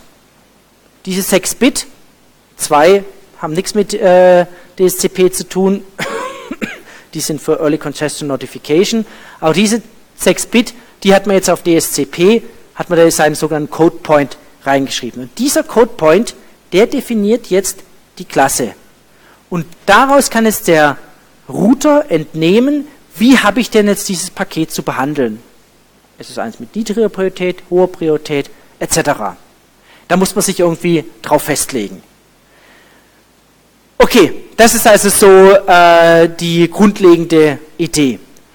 Naja, mit den Garantien, das ist jetzt äh, immer so eine Sache, wie hart kann man Garantien machen. Und was ja klar ist, man können sie nicht, wir können sie nicht härter machen, als praktisch Realressourcen da sind. Also ich kann niemals mehr anbieten, als der Link hergibt. Und da haben sich jetzt so die Geister so ein bisschen gestritten, wie streng brauche ich jetzt zum Beispiel, um so ein Per-Hop-Behavior hinzubekommen, dieses Expedited Forwarding, wie streng muss ich jetzt Ressourcen reservieren? Denn bevor ich sagen kann, aha, da kommen so und so viele Datenströme, die diesen Expedited Forwarding wollen, muss ich natürlich diesen Routern hier sagen, dass die kommen. Die müssen ja irgendwie Ressourcen haben. Oder ich weiß einfach, welche Ressourcen die haben und an der Netzgrenze beschränke ich mich. Dann muss ich gar nichts groß machen, sondern ähm, im Endeffekt lasse ich dann den Verkehr rein. Diese Varianten gibt es. Die hatten sozusagen die, die Telco-Netze, die haben das immer mit Verbindungsaufbau gemacht. Bei Verbindungsaufbau merken Sie es schon, klassisches Telefon. Wenn die Ressourcen nicht da sind, das so einer der Gründe, wird der Anruf blockiert. Und genauso kann man das für Garantien der Dienstgüte machen, also so ein Flow, so eine Verbindung, so ein Fluss von Daten, beschreibt, was er braucht und das Netz kann sagen, nö, geht nicht. Also das wäre eine andere Variante zu dem, dass Sie sagen, ich weiß, was mein Netz kann, ich reserviere gar nicht im Einzelnen, also nicht an jedem Router wird eine Reservierung gemacht, sondern ich kenne die Kapazität und ich begrenze den Rand vom Netz und dann weiß ich ja, das müsste durchpassen. Also es ist ein weiteres Prinzip, wenn Sie sowas wollen, dann kann so eine Verbindung sozusagen Garantien vom Netz fordern. Und diese Call Admission ist natürlich dann was Komplexes, wenn Sie sowas machen. Also das heißt, man muss wirklich schon beim, wenn man zum Beispiel das, also Call Admission, das kommt natürlich aus der Telekommunikationswelt, so ein Anruf, müssen Sie erstmal auf der Signalisierungsebene durchleiten und gucken, wenn Sie das durchleiten, na, das will ich, hat er die Ressourcen. Der meldet es zurück. Und so müssen Sie durchgehen müssen wirklich gucken, sind die Ressourcen überall da? Und dann kommt eine entsprechende Antwort, was kann überhaupt mein Netz? Und Sie müssen dann, wenn Sie da mal zugestimmt haben als Router, dass Sie die Ressourcen haben, müssen Sie diese Ressourcen reservieren, damit nämlich dann entsprechend der Datenverkehr ungestört durchgehen kann. Das ist umständlicher als jetzt ein System, das einfach nur sagt, naja, ich definiere am Rand, mache ich so verschiedene Dienstgüteklassen und dann lasse ich die auf mein Netz los, weil ich weiß, es reicht, wenn ich am Rand gesagt habe, aha, nicht mehr als so und so viel von einer gewissen Qualität kommen rein. Also ein bisschen, äh, bisschen komplizierter und da müssen Sie jetzt, wenn Sie das machen, wirklich Ihren Verkehr beschreiben, dann müssen Sie eine richtige Beschreibung mitschicken und da gibt es dann eine Spezifikation. Auch dazu, nur mal als Hinweis, wurde das festgelegt. Also, möchte ich anfordern? Wie, was für eine Art von Verkehr habe ich? Und das ganze Stichwort dafür heißt RSVP, das ist ein Resource Reservation Protokoll. Das ist ein Protokoll, auch Anwendungsschicht, das jetzt sozusagen Stück für Stück durchgehen kann und mir diese Informationen an die Router weiterträgt, sodass dann die Router wissen, was kommt denn da auf mich zu. RSVP ist ein Protokoll, das wollte man auch äh, relativ einfach halten. Auch die ganze Ideen dahinter wollte man einfach halten. Und Sie finden noch so ein paar Überbleibsel von diesen Datenflüssen, beispielsweise die Flow-ID in IPv6. Falls Sie mal gefragt haben, warum ist in IPv6 so eine Kennung drin? Da ist so eine Kennung drin, für was brauche ich eine Flow-ID? Das ist genau die Kennung, anhand derer ein Router beispielsweise IP-Pakete einem Datenstrom zuordnen kann. Würde er das alles unterstützen?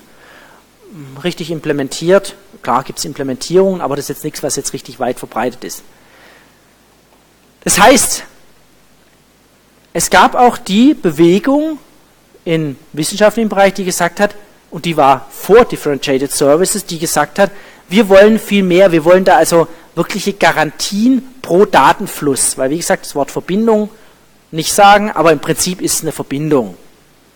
Weil man hat einen Aufbau, hinterlässt Zustände in den Routern, die dann sagen, so viele Ressourcen brauche ich für die gesamt und nutzt dann diese Geschichte. Bis auf das, man hat keinen expliziten Verbindungsabbau, sondern wenn halt nichts, wenn es nicht mehr genutzt wird, löschen sich diese States wieder. Deswegen heißt die Soft States und keine Hard States. Und das, die passende Architektur oder der Ansatz dazu, der wird Integrated Services genannt. Integrated Service war historisch vor Differentiated Services. Also man hat im, Inter im Internet hat man immer Best Effort gehabt. In sozusagen der, äh, der Telco-Welt, Telco-Welt, da hat man sozusagen harte Dienstgüte gehabt. Und das waren ja so die beiden Welten. Und dann hat man gesagt, naja, vielleicht brauchen wir das. Und dann ist man auf diese InSurf-Geschichte gekommen, wo es dann die Flows gibt und die nur Soft States, das sind nur die Begriffe, und die hatten, die hatte gewusst, das waren schon immer die Verbindung, also Connections und schon immer Hard States. Und wir haben ja gesehen, wie die beiden zusammenkommen. Man hat gemerkt, das ist ein bisschen zu komplex und ist dann zu Differentiated Service gekommen. Da gibt es dann kein Flow mehr, sondern da gibt es dann praktisch nur noch aggregierte Klassen von einer gewissen Qualität und jeder Router kennt nur noch sozusagen ein Per-Hop-Behavior und unterscheidet nicht mehr die einzelne Verbindung. Sozusagen historisch so kurz die Entwicklung. Also wir sind jetzt historisch ein Stück zurück. Integrated Services, das war also auch Mitte der 90er Jahre und das nutzt genau dieses RSVP, dieses Protokoll als Signalisierung dieser sogenannten Flow Specs, Flow Specifications, das heißt die Beschreibung von einem Datenstrom. Die ganzen Reservierungen werden damit übertragen und dann können wir individuell für einen Datenstrom Dienstgüte garantieren. Ja, und da im Prinzip ist es sowas wie eine Verbindungsorientierung, die zu dem IP hinzugefügt wird, auch wenn es nie so genannt wurde. Weil ich habe ja wirklich so ein Call-Setup, ich frage die Router an, ich reserviere mir hier irgendwas in den Routern drin und danach sind die bereit, diese Verbindung, also die Daten zu empfangen. Und so funktioniert es in klassischen Telco-Netzen auch. Da werden wir ja auch so, wird ja auch ein Weg durchgemacht und werden Ressourcen reserviert in Mobilfunknetzen etc. etc. Also ja, auch wenn es nicht so genannt wird. Und da gab es dann eine ganze Menge von, das müssen wir jetzt wirklich nicht mehr im Detail reingehen, auch wieder Klassen. Also irgendwelche garantierten Klassen, Controlled Load, Best Effort, diese ganze Sache. Was war das Hauptproblem? Und deswegen muss man da nicht mehr so tief eingehen, nur noch historisch, Skalierbarkeit. Das heißt, wie schon öfters gesagt, der Router muss jetzt jeden einzelnen Datenfluss überwachen. Und das ist nicht einfach nur, das ist eine Sprachverbindung, sondern wirklich diese ganzen Anforderungen, welche Datenrate und so weiter und so weiter. Also das ist ähm, nicht ganz einfach. Dann die Frage, im Gegensatz zum Telekommunikationsnetz hat ja im Internet praktisch jeder Zugriff auf die Sache. Das heißt, wer hindert mich daran, Reservierungspakete zu schicken und damit die Router, weil die reservieren dann ganz viele Ressourcen und es kommt nichts und so können sie ganz schnell Angriffe fahren. Also das ist so ein bisschen ein äh, Problem. Dann hat man gesagt, naja, vielleicht nutzt man das nur am Rande von den Netzen, wo wenige Datenflüsse da sind. Aber so die ganze Sicherheitsfragestellung, die ist ja alle überhaupt gar nicht betrachtet worden. Weil es ja logisch, sie fordern einfach massiv Ressourcen an, und nutzen es dann nicht. Solange man da nicht garantieren kann, dass nur bestimmte Akteure das machen, etc., etc., geht es nicht. Also von daher ist dieses Ganze mit der Signalisiererei ähm, nicht ganz ohne, das ist klar. Und ursprünglich hat man das alles nicht gehabt. Also ursprünglich war ja alles verbindungslos, zustandslos in dem IP. Wir haben Best-Effort-Dienst gehabt, da brauchen wir auch gar nichts. Da gibt es keinerlei Signalisierung und diese Anforderung, dass man sagt, ich möchte aber was reservieren, um Dienstgüte garantieren zu können, braucht irgendein Signalisierungsprotokoll. Und das ist also diese, äh, diese Geschichte RSVP. Auch wenn das dann nicht richtig Signalisierung genannt wurde, es ist ein Signalisierungsprotokoll klassisch, wie man es im Telekommunikationsbereich dann auch kennt. Da gibt es auch frühere Varianten, ST2, das ist ja im Prinzip wäre das das IPv5. Hatte ich auch mal erwähnt, waren aber alle nicht von Erfolg. Also auch nicht so das Wesentliche. Da haben sie also noch ein paar Sachen zu dem RSVP, müssen wir auch nicht tiefer reingehen. Okay, Sie sehen schon, Router-Design wird dann eine ganze Ecke komplizierter. Behalten Sie sich das im Hinterkopf. Man hat sozusagen diese Integrated Service Architektur gehabt. Also das, soweit sollten Sie es wissen. Wie gesagt, die Details nicht, aber Sie sollten wissen, man hat die Integrated Service Architektur gemacht und der Hauptunterschied ist Dienstgütegarantie durch sozusagen Signalisierung von Wünschen durchs Netz und durch Reservierung von Ressourcen im Netz. Und dann natürlich braucht man die ganzen Mechanismen, die man hier hat, mit Schedulern und Classifiern, wie auch immer. Aber wie gesagt, auf die Details, da wollen wir gar nicht drauf eingehen. Mit Multicast wird die ganze Sache dann auch ganz lustig. Also wer sich da tiefer interessiert, gibt es mehr Berge von Dissertationen dazu, auch so Mitte der 90er Jahre. Da wird es nämlich richtig komplex. Was passiert bei Integrated Service oder auch bei Differentiated Service, wenn ein kleiner Datenstrom ins Netz reingeht, das ist aber dummerweise ein Multicast-Datenstrom und der wird im Netz natürlich dann aufgeteilt an die verschiedenen Multicast-Sender und überlastet dann das Netz. Und auf einmal müssen Sie auch im Netz Ressourcen überwachen, was Sie ja eigentlich nicht unbedingt bei Differentiated Services wollten und, und, und. Dann wird die Sache richtig schön kompliziert. Gut, Sie sehen also, man kann in der Richtung, sobald man auf das Netz Dienstgüter raufbringt, kann man noch sehr, sehr viele Geschichten machen. Viele Wege, auch in der Wissenschaft, haben da irgendwann in die Sackgasse geführt oder haben Sachen rausgebracht, natürlich Berge von Dissertationen, aber die waren viel zu komplex, kann man gar nicht umsetzen.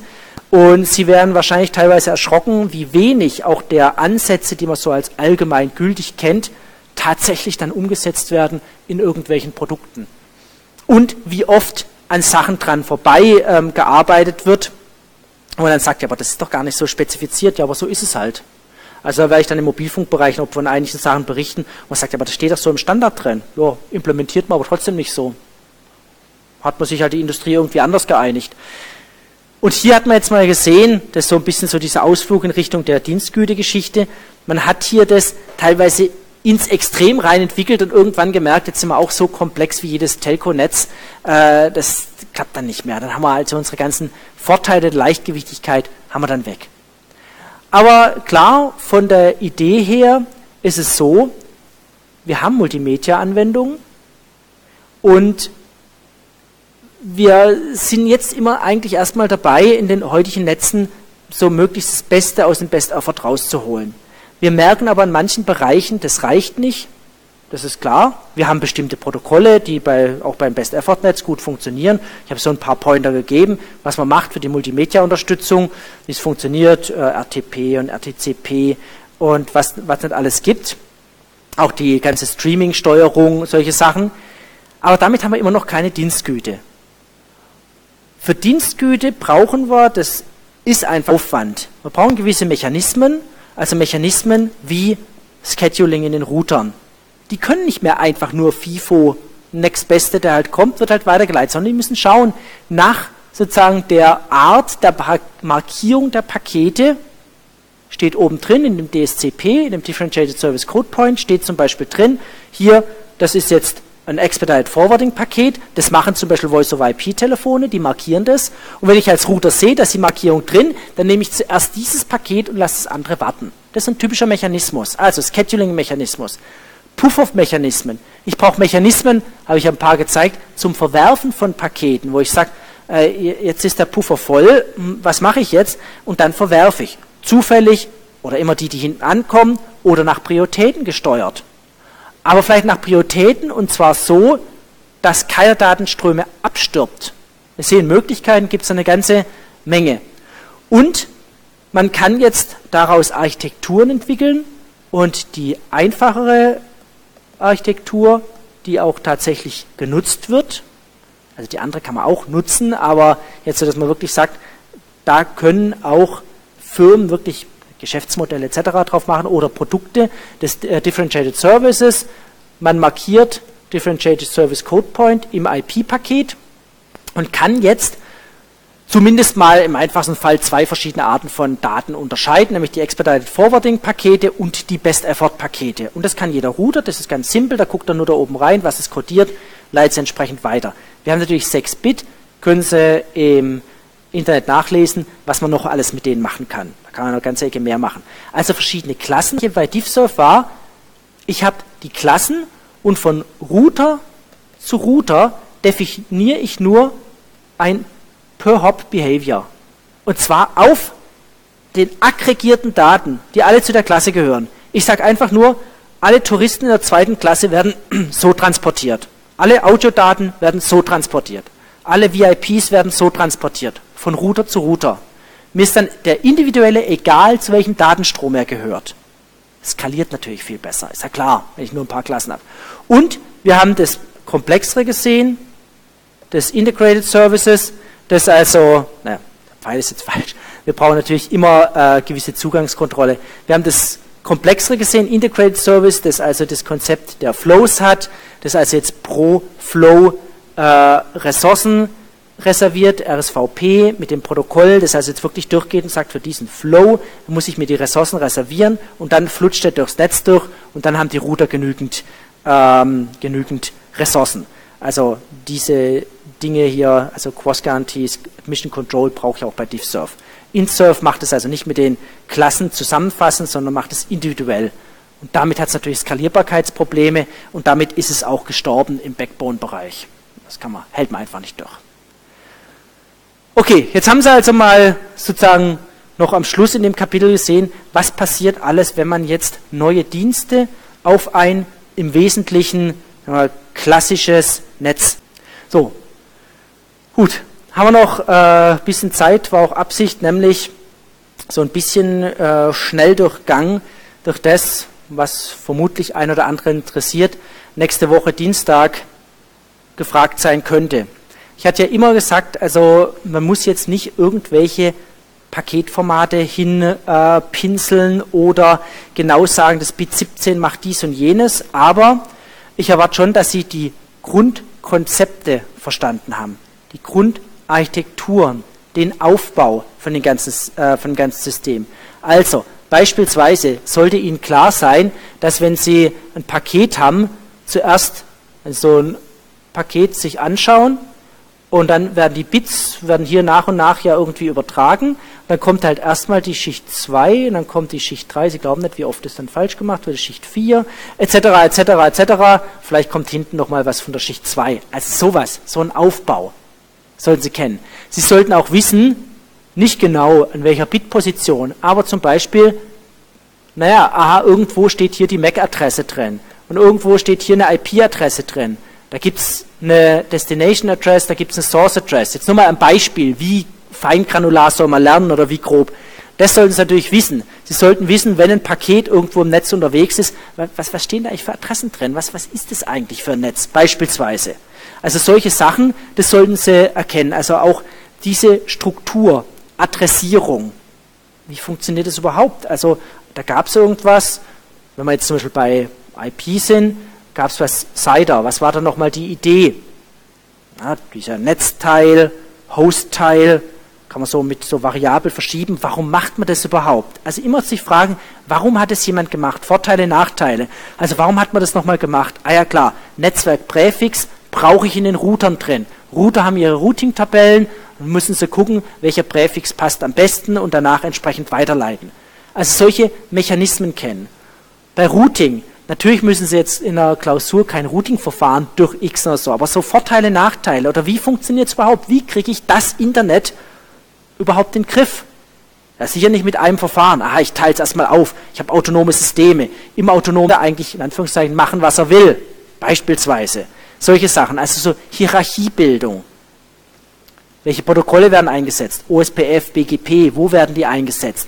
Was ist so das Grundprinzip? Link-State-Verfahren, das andere es äh, wird dann Pfade übertragen, Probleme bei Distance-Vektor-Verfahren, solche Sachen, also sozusagen die Grundprinzipien sollten verstanden sein, wie die Sachen zusammenhängen, warum man sowas macht.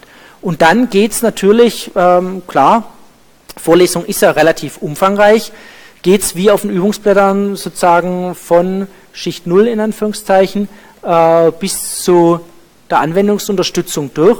Das heißt im Endeffekt von den wesentlichen Mechanismen, wie ich sozusagen naja, was, was ist ganz unten, mein Analog auf Digitalgeschichte bekommen, äh, wie viel Bit pro Sekunde ich übertragen kann, über dann Mechanismen der Schicht 2, also Fehlerkorrektur, Fehlererkennung, ähm, Sliding Window Verfahren, also diese Basismechanismen, die wurden da ja eingeführt, wie man überhaupt Rahmen bilden kann. Also wie komme ich Schritt für Schritt zu dem, was wir heute täglich nutzen, diese ganze Kommunikationsgeschichte. Also wie bauen sich die Pakete auf? Warum hat man das so gemacht?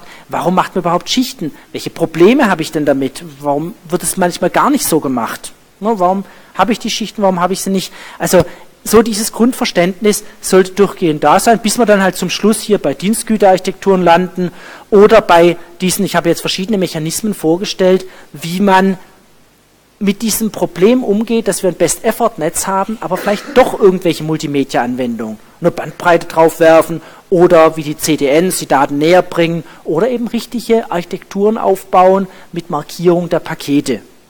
Oder sogar einzelne Flows aufbauen bei Integrated Service. Das wäre dann der richtig große Aufwand. Also von unten bis oben sollten Sie diese wesentlichen Prinzipien so verstanden haben, dass Sie damit umgehen können. Dass Sie also, wenn Sie irgendwie gefragt werden, naja, ähm, welches Problem hat denn beispielsweise TCP in Stausituationen? Erkennt es immer richtig oder reagiert es auch manchmal falsch? An was erkennt man das überhaupt, dass Sie darauf antworten können? Und der Schwerpunkt der Klausur, naja, liegt auf Telematik, also einmal quer durch, aber ist schon immer so, dass man sagt, hier gibt es eine bestimmte Technologie, MPLS, ähm, was macht die überhaupt? Vorteile, Nachteile oder ähm, was bedeutet das denn eigentlich? Das sollten Sie verstanden haben. Sie sollten nicht sagen, so, tja, hm, MPLS, was war das nochmal?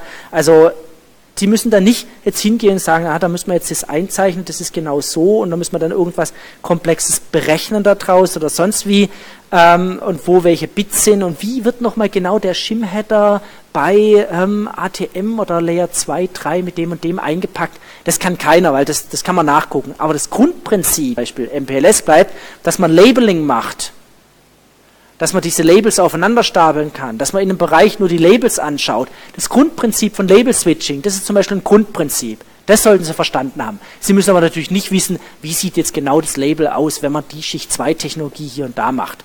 Und so geht es für alle diese Verfahren, dass man sagt, die Grundprinzipien, die müssen da sein. Und Sie haben die Übungsblätter und da sehen Sie natürlich auch, da sind Aufgaben drauf, die gehen deutlich über das raus, was man in einer Klausur machen kann. Also lesen Sie den, den Artikel und diskutieren Sie. Also das ist dann vielleicht ein bisschen viel. Oder auch implementieren Sie dies oder jenes oder probieren Sie das mal mit Wireshark oder sowas aus. Kann man in der Klausur nicht machen. Aber natürlich gehe ich davon aus, dass Sie die Sachen gemacht haben und dass, wenn man dann eine Frage dazu stellt, dass Sie dann nicht davor stehen und sagen so, hm, das sieht aber komisch aus, die Sache habe ich noch nie gesehen, sowas und dabei ist es einfach nur irgendwas aus, was weiß ich, Wireshark oder sowas raus. Also das heißt, diese Mechanismen, wenn man so was sieht, so ein paar Zeilen, sollte man sehen, ah, da TCP, Syn, Syn, ACK, ACK, das, ich sehe hier ganz klar, hier ist der Verbindungsaufbau, aha, da laufen noch die Fenster mit. Was ist das überhaupt? Receiver Window oder Congestion Window. Also diese Basismechanismen von den Protokollen, die sollten bekannt sein. Und da müssen natürlich alles einsortieren können in die Schichten. Das ist klar. Das ist, also sollte im Kopf sich so im Laufe der Zeit rausgebildet haben, was wohin gehört, in welche äh, Schichten. Das ist eigentlich so das Wesentliche. Okay, dann hoffe ich, dass wenigstens ein paar Sachen hängen geblieben sind und dass ein paar Sachen davon dann auch nächste Woche wiedergeben können, dass ein bisschen noch interessant war die ganze Sache und dann sind Sie natürlich herzlich willkommen zu allen weiterführenden Veranstaltungen, auf die habe ich ja schon hingewiesen. Ich werde Mobilkommunikation machen, die Kollegen werden andere Sachen im Sommer machen, Sommer, Wintersemester, die dann halt auf der ganzen Telematik dann entsprechend aufbauen. Dann noch genießen den sonnigen Tag und noch viel Erfolg beim weiteren Studium. Danke.